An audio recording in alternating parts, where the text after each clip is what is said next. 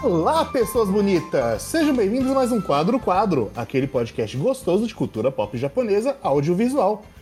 Eu sou o Jean, vulgo Kei. Estou aqui com Zé Veríssimo. Olá, pessoas. Vitor Hugo. Olá, olá, tudo bem? Hoje nós três vamos fazer um podcast mais leve, uhum. talvez mais rapidinho, não sei como é que vai ser, oh, mas nós vamos falar de mangás de volume único. Isso. No caso, vai ser um cast mais de indicações. A gente vai falar de mangás que tem essa premissa de apenas o volume, uma leitura mais rápida, uhum. e indicar aí o que e por que indicamos. Uhum. É, pra não perder o costume, qual é a relação de vocês com mangás assim de volume único? Vocês leem bastante? Vocês costumam procurar esse tipo de mangá? Eu acho que, que tem duas, duas coisas quando a gente fala sobre mangás de volume único. Que existem dois tipos de mangás de volume único. Hum. Existe o mangá de volume único que tem uma história, começo, meio e fim. E o mangá de volume único que é só tipo, vamos pegar alguns one-shots de autor famoso e vender em um volume único. E tem o terceiro tipo, que é uma variação do primeiro tipo, que é essa história só foi cancelada mesmo. Sim. Mas é, é, é uma coisa que eu acho interessante. Não só é mangás de um volume só, mas também como one shot, que são histórias em um capítulo, que é como a pessoa ela consegue comprimir a história que ela quer contar naquele um volume, sabe? Uhum. Então, você você tira as amarras de uma publicação semanal, ou quinzenal, ou mensal e vê o que a pessoa consegue fazer, sabe? É aquilo de quando você tá num período curto de qualquer coisa que você tá fazendo, por exemplo, você tem que fazer um filme, só que esse filme tem que ter 15 minutos, ele tem que ser, ele tem que ser um curta. Tem que escrever uma, um texto, só que esse texto tem que ter cinco, é, só cinco páginas, ele tem que ser um, um conto, uma coisa mais curta. A pessoa ela tem mais tempo para trabalhar aquela história e você vê, tipo, os erros e o acerto que ela consegue ter nesse tempo. Às vezes, a pessoa ela consegue ser só uma ótima autora ou um autor, e nesse período curto você consegue ver tipo, todas as qualidades dele. Às vezes, ela só vai catando cavaco e você fica, meu Deus, o que eu acabei de ler? E acho que isso é muito de mangás de volume. Eu sinto que eles são muito ou 8 ou 80, ou você vai ter uma história muito boa, ou você vai ter uma história muito ruim. Você vai ficar tipo, caralho, velho. Pô, pelo menos foi só um volume, né? Eu não vou ter que ficar mais tempo lendo isso. É, né? E uma coisa que eu aprecio em mangás de volume eu não li muitos, apesar de eu ter uma grande apreciação de. É fácil de colecionar, né? Uhum. Principalmente questão de espaço, assim, porque um negócio você tá comprando alguma coisa que tá em publicação e você fala, ok, eu não sei o quanto de espaço eu vou ter que abrir pra estante para ter isso aqui completo, e o volume único você sabe, porque é literalmente um volume. Uhum. Então, até do ponto de vista de colecionismo, eu tenho uma apreciação legal para coisas de volume único. Uhum. Compõe muitas coleções com poucos volumes. Sim. Eu acho que tem, tem uma coisa que a gente tem muito com, com publicações de mangás de volume único aqui no Brasil, que é. Eu não sei se vocês sentem isso comprando mangá no Brasil. Que mangá de volume único, quando a gente sai aqui, é das duas uma. Ou é uma obra que a pessoa queria publicar, porque tem um autor famoso por trás, ou uma história uhum. conhecida, ou parece que meio no pacote. Sabe? Tipo. Sim, ah, sim. Você quer, você quer levar tudo isso aqui? Pode levar, mas, pô, leve isso aqui também. E calma, é só um volume só publica lá, sabe? Só publica lá no, no Brasil pra gente dizer que a gente exportou esse mangá pra outro lugar. Eu acho que isso já foi mais forte, assim. Eu acho que mais recentemente, assim, nos últimos anos, tem. Zé. Algumas editoras apostando em algumas coisas, tipo. A JBC lançou Coyote, Zé. Você leu Coyote, Zé? Não, não li Coyote. É, é uma das piores coisas que eu já li na minha vida. Eu paguei 10 reais ainda assim foi muito caro. Não, tudo bem. Não tô falando que não acontece mais. Tô falando que não é mais só, só essas duas opções. Ah, ou compro um one shot porque é do, sei lá, da Kira Toriyama, ou então, sei lá, comprou os. comprou o Another e veio pacote de one shots do cara lá. Como é o nome? É Coin. Coin Laundry Lady? Eu gosto desse. Isso, esse mesmo, Zé. Eu acho que eu gravei um 4 quadros sobre esse, inclusive. Gravou, gravou. Mas acho que hoje em dia, tipo, tem editoras que fazem algumas apostas, assim, em títulos menores, só porque eles acham que vai... Pode ter um certo sucesso, assim. Eles apostam que vai ter um... Ter uma qualidade média boa e pode ter uma... Pode ter um sucesso comercial com baixas expectativas, assim, sabe? Uhum. Dois aqui em cima, sei lá, JBC... Tá, esse é meio famosinho, na verdade. JBC trouxe um My Broken Marico esses tempos. Mas, sei lá, tipo, a... A New Pop trouxe um Sem Sorte para Amar, sabe? Tipo, ninguém sabia da existência desse negócio, praticamente. Uhum. Tem aqui na minha estante, estou com ele do meu lado. Sim. Então, sei lá, acho que hoje em dia a Pipoca e Nankin traz umas coisas meio é, alternativas, assim, mas que não são. Eles trazem alguns que são de grandes autores, mas eles trazem alguns que são meio apostas, assim, tipo O Último Voo das Borboletas, sei lá. É, eu sinto que é mais seguro você fazer apostas com coisas de volume único, principalmente porque você precisa de menos engajamento pra apostar nela, sabe? Uhum.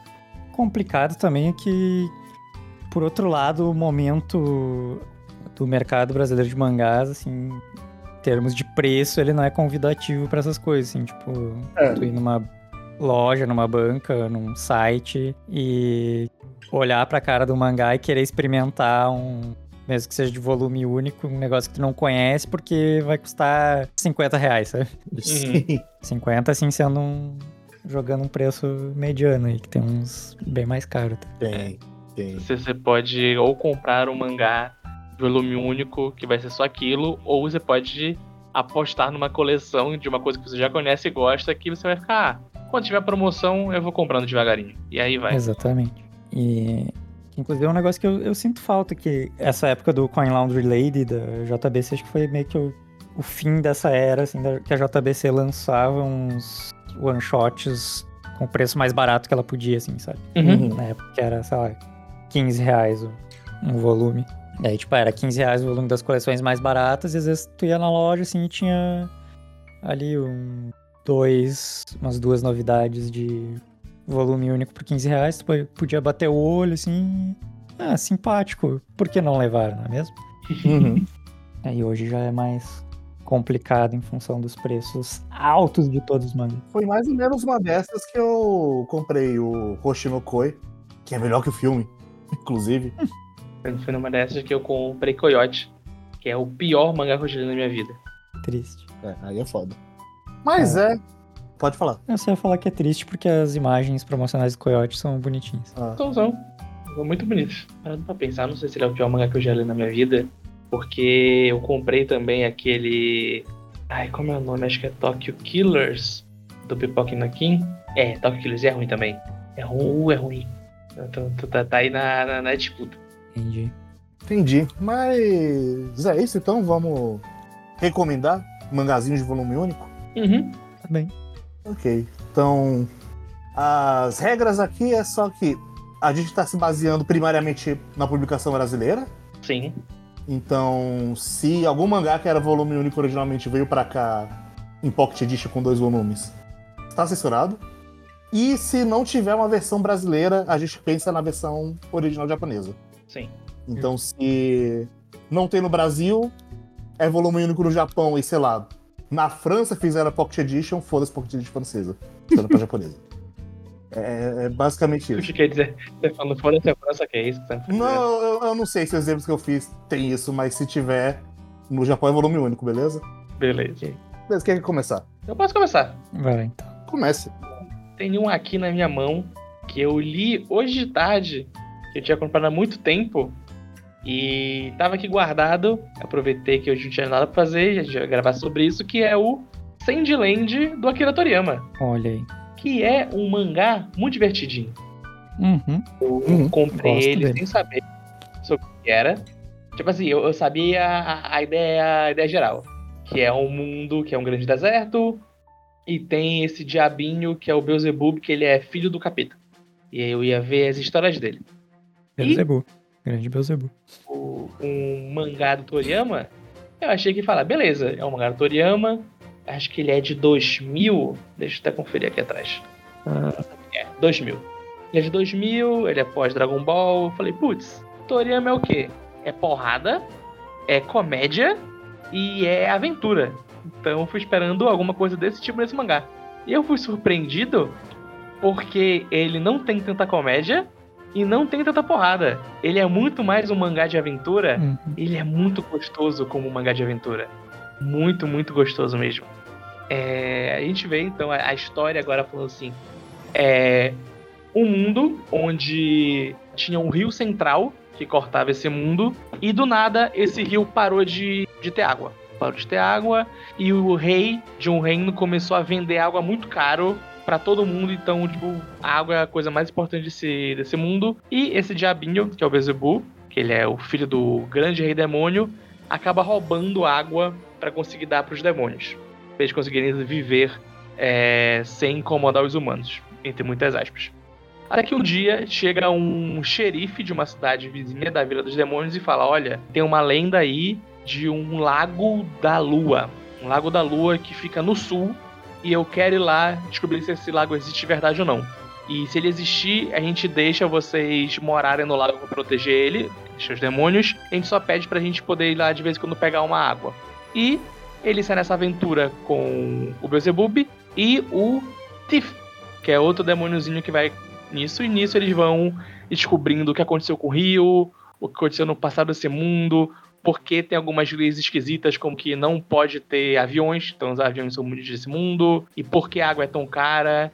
E, cara, é um mangá muito bem construídozinho, sabe? É meio esquisito que você vê tudo de Sandland. Você você procura Sandland no Google, e agora vai ter um jogo e um filme, né? Uhum. E parece muito que o Beelzebub é o protagonista. Sim. Você vê, tipo, ele em todo lugar, mas eu sinto que muito mais o. O xerife é o protagonista da história, e o Beelzebub só tá lá pra, tipo, ajudar o xerife a completar o arco de personagem dele. Uhum. E é bem engraçado, porque é tipo, do nada tava lendo, calma, o personagem principal, esse senhorzinho aqui, é muito engraçado que é um. É o Raul. É um senhor, velhinho, careca, e ele é o protagonista da história. E é muito divertido isso, sabe? E como eles conversam um com o outro e toda a história que eles têm, do que aconteceu no passado, e qual é o passado do Raul, e como o rei desse mundo usa os demônios como bodes expiatórios para coisas que o próprio reino fez. E antes ele usava um outro povo. E você vai descobrir como, tipo. É, é muito aquela ideia que, tipo, existem os demônios. E aqui literalmente é Beelzebub e Satã. Mas ainda são aquela ideia quase de yokai, que é tipo. A maldade que o Beelzebub faz e ele conta pro Raul é tipo. Ontem eu fui dormir sem escovar o dente. E hoje eu acordei e não escovei o dente ainda. Tá vendo como eu sou um demônio muito mal? É tipo, é algo tão infantil e tão bobo, mas é, é isso que serve pra quebrar essa expectativa do que você acha que vai ser esse, esses demônios. Uhum. E toda a, aventura deles indo pro, pro sul é muito divertida. É, é um mangá que ele tem 13 capítulos? Ou. É, não, só 14, porque o último capítulo ele não tem número, é só o capítulo final. E você fica muito investido na história, sabe? E é aquilo. É o Akira Toriyama fazendo uma história curta. Então é tudo muito amarradinho. Muito, muito, muito amarradinho. Então, todo personagem que ele apresenta vai ter alguma coisa que vai fazer no final. Então, tipo, ah, ele apresenta no capítulo 2 um general que tá levando água do ponto A pro ponto B. Esse personagem vai ser importante no final da história. Ah, ele apresenta uns bandidos nadadores. Eles vão ser importantes no final da história. Ah, ele mostrou um tanque de guerra. O tanque de guerra vai ser muito importante no decorrer da história. E é muito bem feitinho, sabe? É, você tem que ficar, putz, cara, quero, eu quero ler mais Akira Toriyama, sabe? Eu quero ler mais coisas dele curtinhas desse jeito. Uhum. Não, não um Dragon Ball da vida ou um Dr. Slump. Que, tipo, Dr. Slump é mais curto que Dragon Ball, mas ainda assim é uma coisa mais longa dele. Sim, e sim. é muito bem feitinha, cara. E tu termina e fala, caralho, né? Akira Toriyama, que cara bom. Esse cara sabe fazer mangá, né? Mas assim, nem tudo que ele faz de curtinho é bom. Tem Uhum. umas coletâneas de histó- histórias curtas dele que são meio meh, que é o Marusako lá. É, o Marusako, eu lembro de ter mais história meh do que boa. Eu gosto do li. primeiro volume do Marasako, que foi o único que eu li, que era o. Quando ainda a falecida Conrad tinha publicado aqui, eu não lembro se eles publicaram tudo ou só o primeiro. E eu tinha. Tem os três. E eu li o primeiro achava achei, achei divertidinho. Tem, mas é esse, tipo. É, mas ele tem outros legais também. Tem o, o Necomadin, é mais legal. O, o outro do Patrulheiro Espacial, Jaco, acho que é. Jaco, é Jaco, Jaco. também. Uhum. Sandland é um negócio que. Acho que desde quando era criança e foi publicado pela primeira vez aqui no Brasil, eu acho que pela Conrad na época, Foi. eu namorava comprar pra ler, mas eu nunca cheguei de fato a comprar. Uhum. Então era aquela coisa que sempre tava no meu imaginário, eu sempre tinha curiosidade, mas por algum motivo eu nunca cheguei a ler de fato. Uhum. Eu li mais ou menos na época que a Conrad lançou. Eu tenho ele aqui ainda. Eu gosto bastante dele, assim. E eu fico muito curioso, tipo, porque quando você falar pra mim, vai ter um filme de Sandland, eu falo, faz total sentido ter um filme de Sandland. É a história perfeita pra você adaptar em uma hora e meia, uma hora e quarenta e cinco, sabe? Começo, meio e fim, acabou, beleza, vamos pro próximo.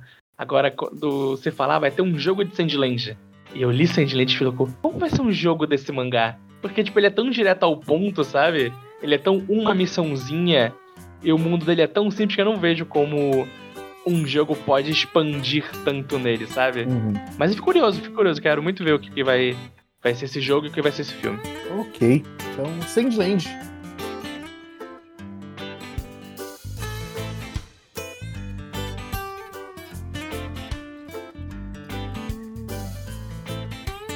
Posso mandar minha recomendação, que eu pensando na- em gravar esse podcast, eu fui aproveitar para ler umas coisas que estavam mais ou menos no estado de Sandland, de sempre tive interesse, mas eu nunca li. Falei, tá, eu vou, eu vou pegar algum, alguma coisa curta que eu sempre quis ler e dar uma lida para poder ou recomendar aqui ou recomendar outra coisa, se a coisa que eu lesse não valesse a pena. E acabou que valeu a pena, eu tenho coisas para falar, que é Claudine, da Ryoko Kedo. Olha. Eu tenho alguns asteriscos na recomendação de que Claudine é uma história sobre. que é contada no ponto de vista do psiquiatra da Claudine, que na verdade é o Cloud, que é um homem trans. E aí que vem meu asterisco de que é uma história de 1978. Uhum. E tem uma coisa de que.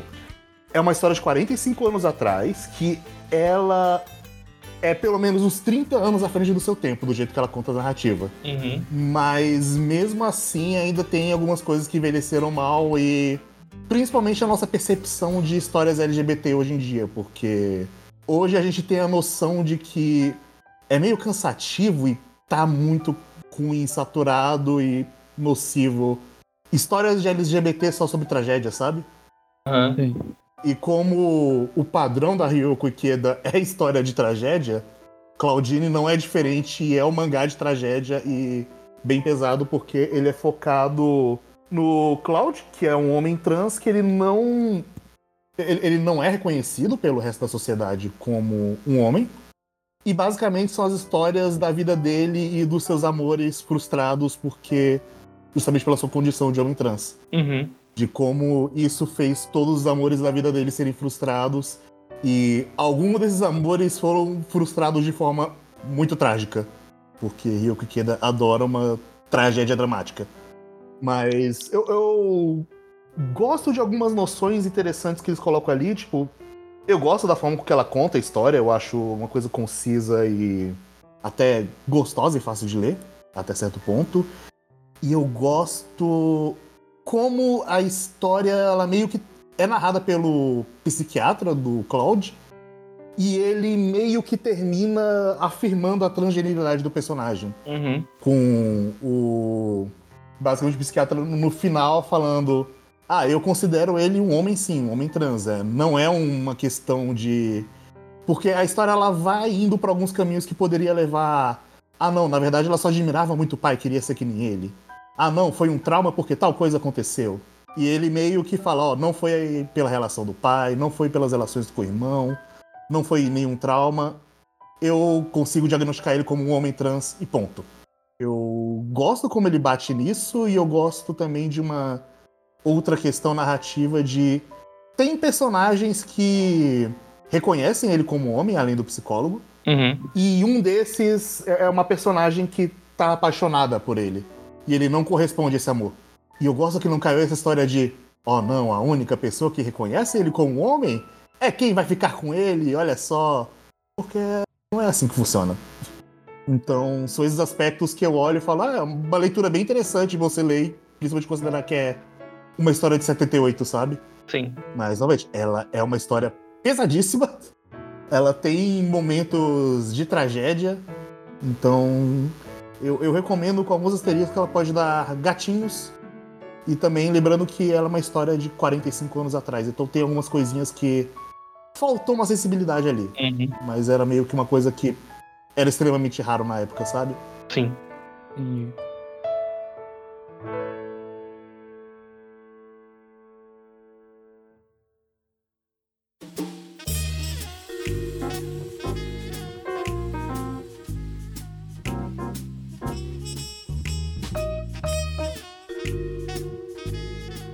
vou puxar uma recomendação aqui.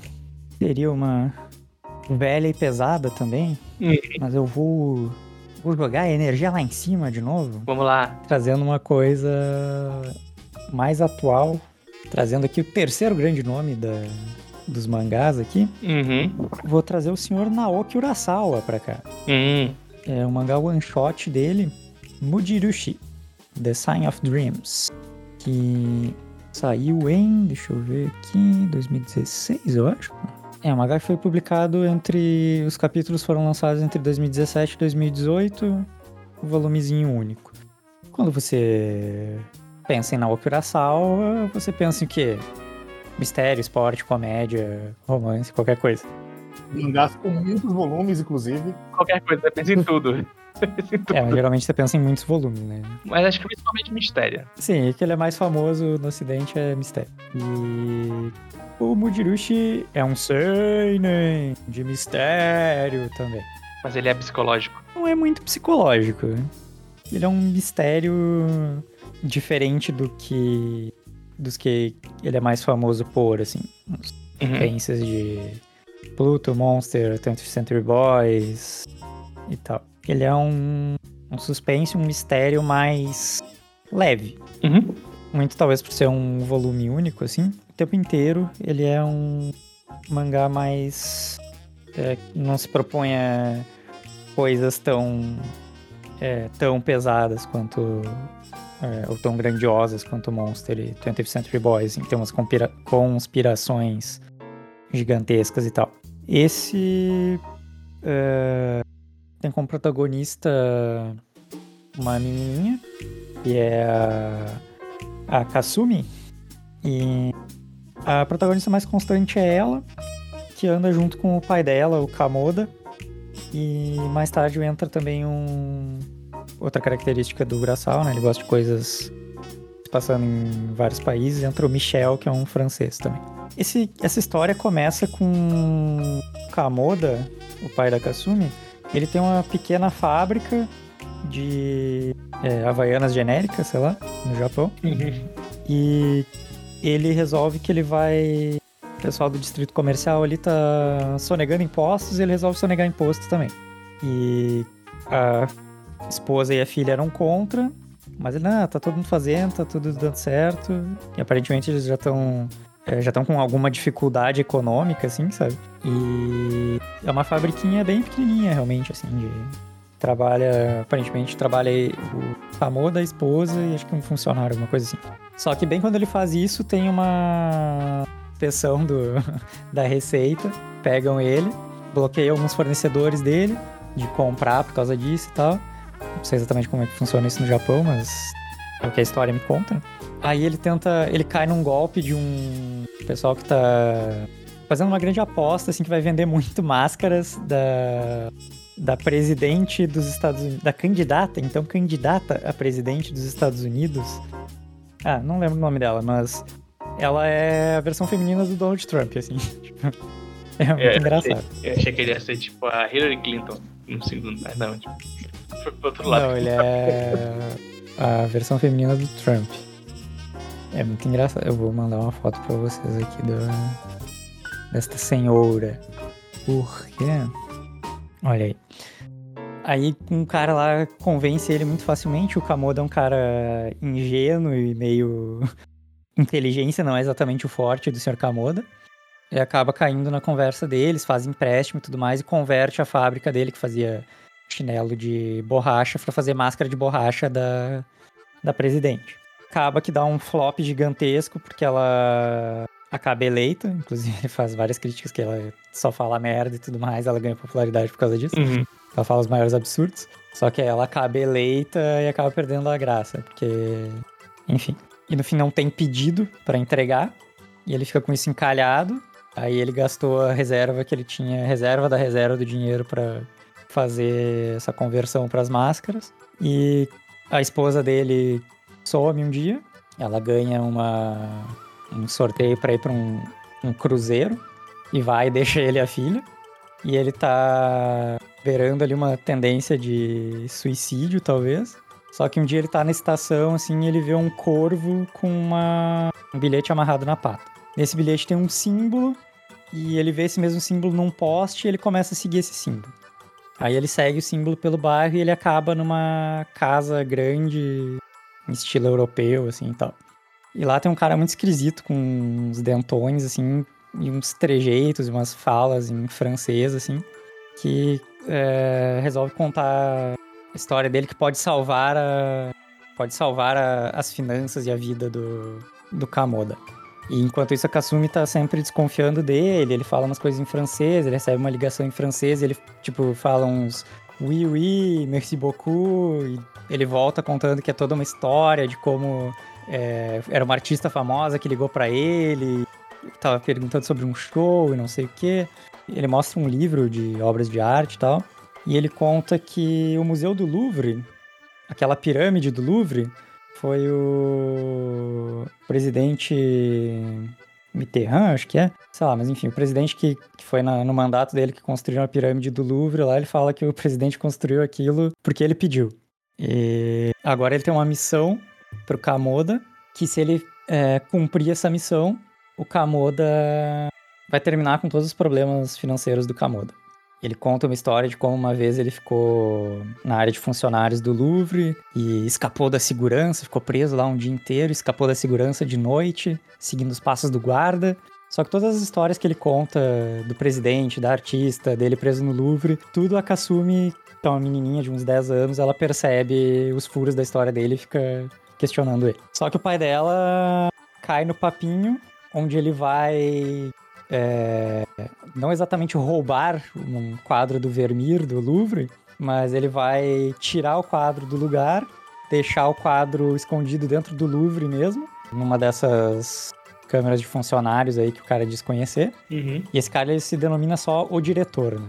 Do Instituto de Pesquisa de Assuntos Franceses. O objetivo é, tira o quadro, esconde lá e o cara vai vender é, uma réplica do quadro enquanto o original tiver desaparecido e vai ganhar muito dinheiro com isso. Porque uma época que a Mona Lisa teve desaparecido, ele conta lá que, tipo, ah, se venderam várias cópias da Mona Lisa por. Cópias não, falsificações da Mona Lisa por valores absurdos e tal.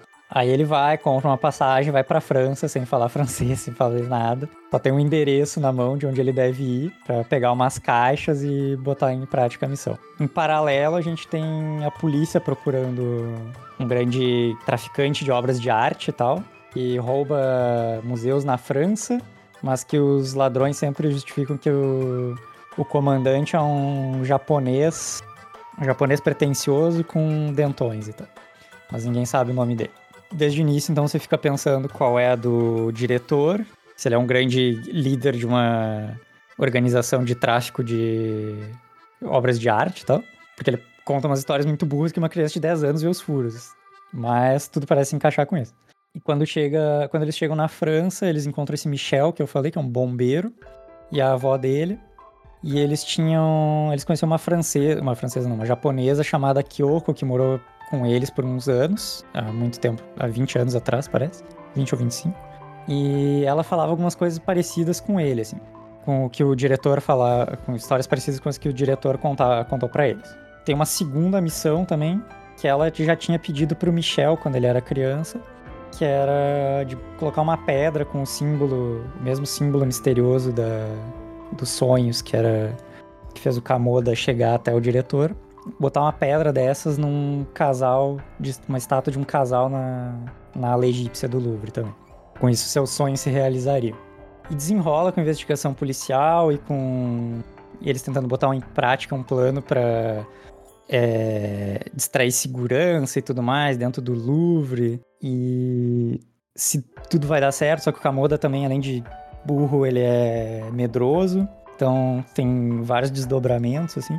E não vou entregar todos os spoilers, assim, mas é bem interessante como no final ele parece meio forçado, até a forma como ele, como ele amarra tudo final feliz, entre aspas, mas quando tu volta, tu começa a pensar sobre todos os, os personagens e as ligações entre eles e tudo que foi falado, tipo, tá tudo amarradinho, sabe? Tudo faz sentido, na verdade. E ao mesmo tempo ele não te entrega, ele te deixa em aberto certas, certas coisas no final. É, ele nunca te revela totalmente quem é o, o diretor, quem é a Kyoko misteriosa.